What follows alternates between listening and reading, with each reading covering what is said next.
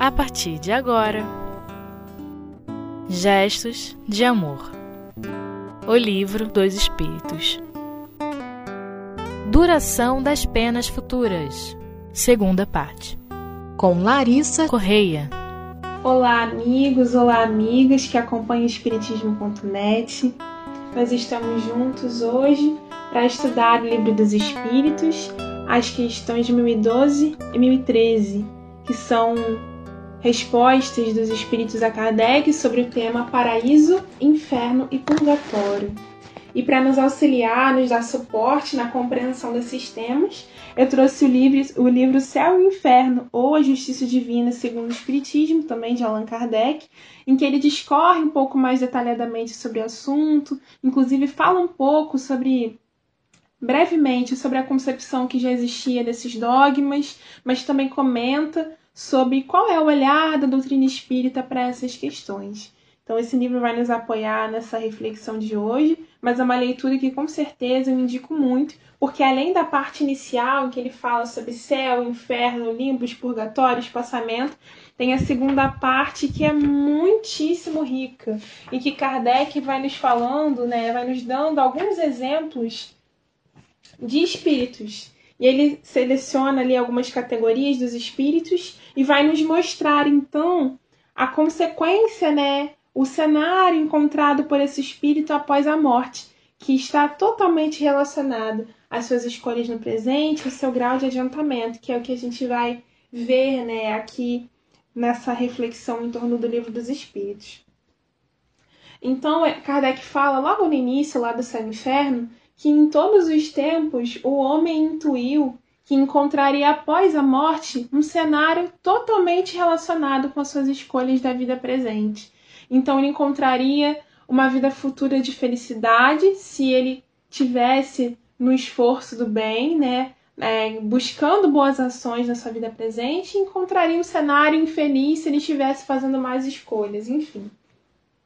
Mas a ideia é que cada pessoa concebe dessa vida futura tem uma relação muito, muito intensa, né? muito próxima com o desenvolvimento do seu senso moral e com as noções que a pessoa tem de bem e de mal. Então, no decorrer desses tempos, né, se o espírito não retrograda, só progride, é claro que hoje a gente vai ver o nosso senso moral muito mais aprimorado do que naqueles tempos. Então, nós tínhamos ali muitas sociedades, inclusive primitivas, com uma noção muito materializada, muito, materia é, muito material né, da vida futura.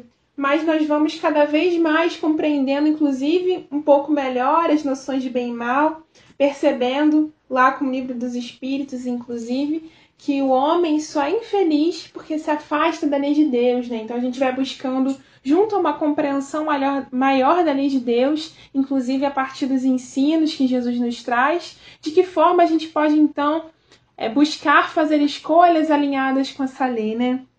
Com essa lei de amor. Mas isso ainda é algo que nós estamos construindo, né? Muitos de nós, ainda nesse tempo, têm concepções diferenciadas da relação do pós-morte, ou mesmo em tempos mais remotos, a gente vai vendo concepções é, muito relacionadas às penas eternas, né? Então a gente está falando dos gozos eternos também. Então a gente está falando da noção aí de inferno, de céu, como algo que o espírito teve um tempo, ali está encarnado, teve o seu tempo para fazer tudo o que tinha para fazer. Morreu. Vamos fazer um balanço. E aí é definitivo o lugar para onde esse espírito vai, né? Essa era a concepção. Então, se ele tivesse feito boas ações, era definitiva a ida dele para o céu, como que um passaporte que ele recebe e ele só pode ir e de lá não sai. Assim como aquele que, tive, que teve más ações, né? Que pega lá o seu passaporte e vai para o inferno e de lá não sai. Mas nesse meio tempo, é, a gente vê, né, apoiando-se nessas concepções a fala de Jesus no Evangelho, em que ele cita a noção de inferno, mas que a gente pode observar, e Kardec também reforça isso, né? Que existia toda uma, uma ideia concebida de inferno que Jesus não podia sair muito daquilo e falar numa perspectiva mais voltada para o espiritual, porque provavelmente ele não seria compreendido. E quando a gente busca, inclusive, analisar né, as passagens de Jesus à luz da doutrina espírita, e o Evangelho segundo o Espiritismo nos traz muitas reflexões sobre isso, mas existem tantas outras obras que fazem isso também, a gente vai vendo que o ensino que Jesus trouxe era muito profundo, mas que ele buscava, de certa forma, trazer a reflexão do material para as ideias, né? Então a gente via ele falando de situações da rotina, da prática, da vida comum daquelas pessoas com as quais ele falava, para daí buscar retirar o ensino a partir da analogia, porque era uma concepção, né, até então muito materializada, porque tinha como referência as experiências da vida material, né? Então ficaria um pouco complicado para Jesus ser compreendido trazendo as noções puramente espirituais. Né? Então ele traz o inferno também como analogia, né? Mas a gente só vai conseguindo compreender isso conforme se distancia no tempo e conforme tem outras referências para fazer essa análise, né? Como a gente hoje está buscando fazer aqui à luz da doutrina espírita. Mas é, ainda parecia né, ali para a igreja que é essa ideia de das penas eternas, né, do inferno eterno e do céu eterno, estava sendo um pouco complicada, porque afinal de contas, né, o que acontece? Aquele que não era totalmente bom, e quem, enquanto espírito imperfeito, é totalmente bom, né? Já estava fadado aí para o inferno, mesmo sem cometer nenhuma falta grave. E aí, no ano de 593, a igreja cria o purgatório.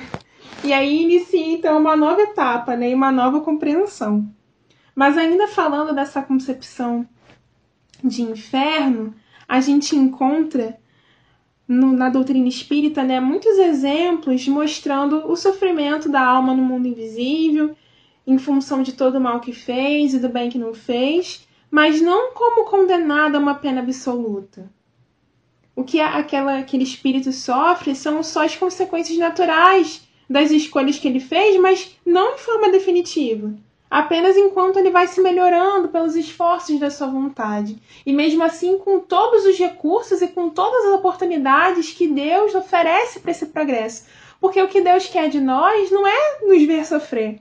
Pelo contrário, ele nos encaminha, nos dá os recursos para nossa felicidade.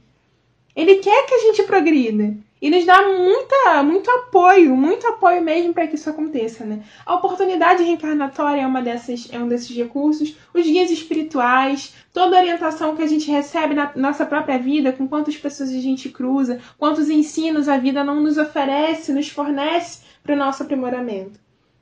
Então, o sofrimento existe como consequência das nossas más escolhas, mas não como uma pena eterna mas como que funcionando como um sinal de alerta, para que a gente possa perceber que aquele não é o caminho, que a gente precisa se alinhar ao caminho que nos traga felicidade, que é o caminho da lei divina. Inclusive, Kardec nos fala, então, né, reforçando isso que está lá no Livro dos Espíritos, ele nos fala no céu e inferno que o inferno, portanto, está em toda parte onde existem as almas sofredoras, como o céu está em toda parte onde existem as almas felizes, o que não impede, inclusive, que umas e outras se agrupem por analogia de posição em volta de certos meios. Então, as almas sofredoras estão sentindo esse inferno porque é um estado de espírito e não um lugar localizado. E Kardec nos diz ainda que essa felicidade está ligada às próprias qualidades dos indivíduos e não ao estado material do meio em que se encontram, né? reforçando que isso, essa felicidade está em toda parte em que os espíritos que são capazes de ser felizes estão. Então, aqueles espíritos que já têm as conquistas espirituais, eles são felizes pelo que eles conquistaram. E não porque eles entraram nesse aquele, ou naquele cômodo, vamos dizer assim, né?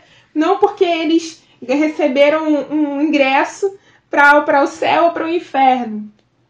Mas sim porque eles conquistaram.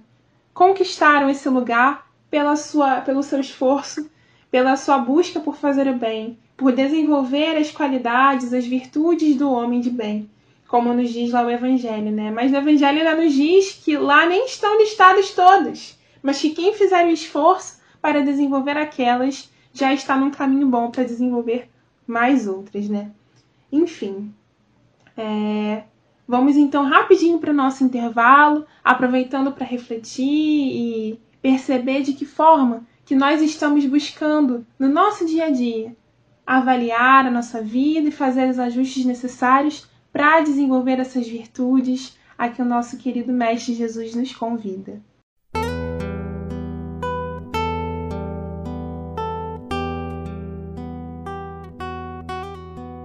Gestos de Amor. O Livro dos Espíritos. Voltamos, amigos e amigas, e vamos continuando então as nossas reflexões sobre paraíso, sobre inferno, sobre purgatório. Como eu mencionei antes, o purgatório ele foi uma noção criada pela igreja, né? O evangelho não menciona a ideia de purgatório. Até então existia apenas a noção de felicidade absoluta ou de suplício eterno. Então a igreja passou a admitir a ideia de purgatório no ano de 1593 como um lugar onde as pessoas não tão más e nem tão boas pudessem ir, né? Pudessem ir para de certa forma se regenerar, vamos dizer assim. As pessoas que tivessem cometido poucas é, poucas falhas ou leves falhas que não fosse suficiente para levá-las para o inferno, por exemplo. Mas a gente já compreendeu, né, que esses lugares, né, inferno, céu, purgatório, eles não existem. Mas então o que, a gente pode entender por purgatório? E é isso que Kardec pergunta aos espíritos na questão 1013. O que se deve entender por purgatório? E os espíritos respondem: dores físicas e morais. É o tempo da expiação. Quase sempre é na terra que fazeis o vosso purgatório, e que Deus vos faz expiar as vossas faltas. Ou seja, meus amigos, estamos nós no purgatório agora mesmo. Você aí que está me ouvindo, assim como eu aqui que estou falando, nós estamos no purgatório por agora mesmo. e aí tem aqui uma nota de Kardec. O que o homem chama de purgatório é igualmente uma figura pela qual deve se entender, não um lugar determinado qualquer, porém o estado dos espíritos imperfeitos que se encontram em expiação até atingirem a purificação completa, que deverá elevá-los à categoria dos espíritos venturosos. Como esta purificação se opera nas diversas encarnações, o purgatório consiste nas provas da vida corporal. Então, como já havíamos observado, né, essas noções que foram definidas em dogmas nos falam muito mais dos nossos estados de espírito. E no caso do purgatório, nos fala da experiência da prova, que é a oportunidade que o espírito tem de, sentindo os efeitos das suas más escolhas, das suas imperfeições ainda, de despertar. Despertar para a renovação a que Deus nos convida, oferecendo-nos as tantas lições que Ele nos oferece para o nosso aprimoramento. Eu queria destacar um trecho né, em que os espíritos falam que o purgatório é um estado em que, dos espíritos imperfeitos que se encontram em expiação até atingirem a purificação completa, que deverá elevá-los à categoria dos espíritos venturosos. Então, mais uma vez, essa ideia da transitoriedade, que é tão importante para nós. Porque essas vicissitudes que a gente encontra na nossa jornada, elas são consequências das imperfeições que nós carregamos. Se a gente fosse perfeito, a gente não cometeria erros. E se a gente não cometesse erros, a gente não teria que sofrer as consequências desses erros.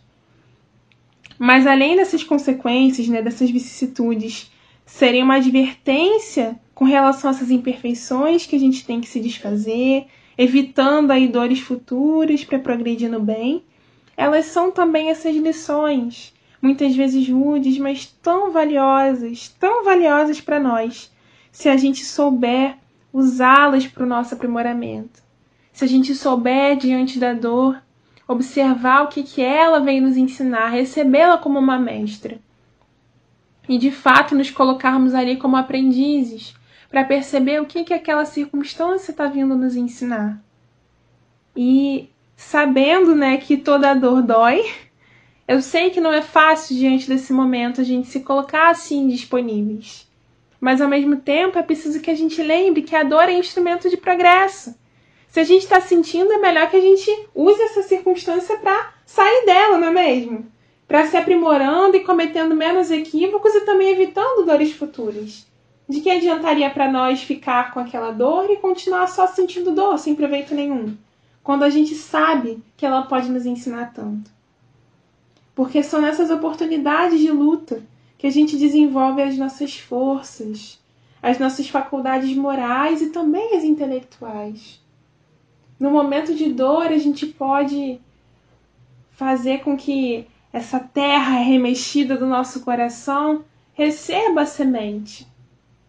O solo esteja mais favorável a essa semente. E a gente vai cultivando com a água da paciência, com o sol da resignação, mas vai buscando estar aberto a esses aprendizados. Porque Kardec nos recorda que, ao contrário né, da, do, da ideia do purgatório, do inferno e do céu como dogma, depende de cada um de nós abreviar ou prolongar a permanência desse estado de purgatório emocional, mental, enfim. Inclusive, o nosso próprio, a nossa própria estada aqui na Terra. Depende de nós o tempo que nós estaremos nesse, nesse espaço, né? Depende do nosso progresso. E do nosso progresso depende apenas de nós mesmos.